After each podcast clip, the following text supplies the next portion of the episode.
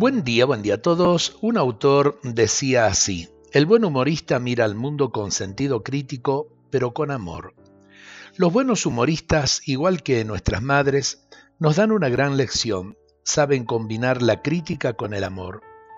No necesariamente la crítica ha de ser amarga, destructiva, cínica, como muchas veces pasa en la sociedad actual. La mejor crítica es la que se hace desde el cariño, la que se hace por amor. Nuestro mundo está lleno de defectos por corregir y las lacras de nuestra sociedad no son pocas. Por tanto, se hace necesario el sentido crítico, pero que éste no sea agrio, desesperanzado, malintencionado, sino penetrado por el amor. Solo el sentido crítico desde el amor o el amor desde el sentido crítico podrán corregir nuestra sociedad y devolverle la salud cívica que necesita.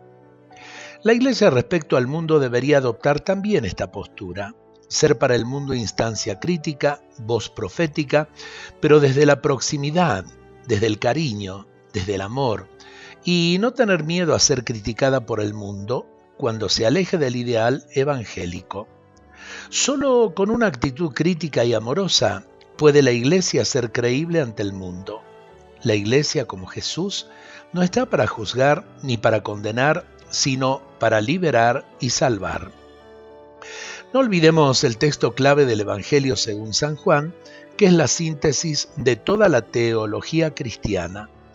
Tanto amó Dios al mundo que dio a su Hijo único para que quien crea en Él no perezca, sino que tenga vida eterna. Lo podemos encontrar en Juan 3:16. Ojalá que esto nos sirva realmente para una sana crítica, una crítica eh, que sepa corregir y también en una sana autocrítica. Todos necesitamos realmente de esto para corregir nuestros pasos en la vida. Dios nos bendiga a todos en este día.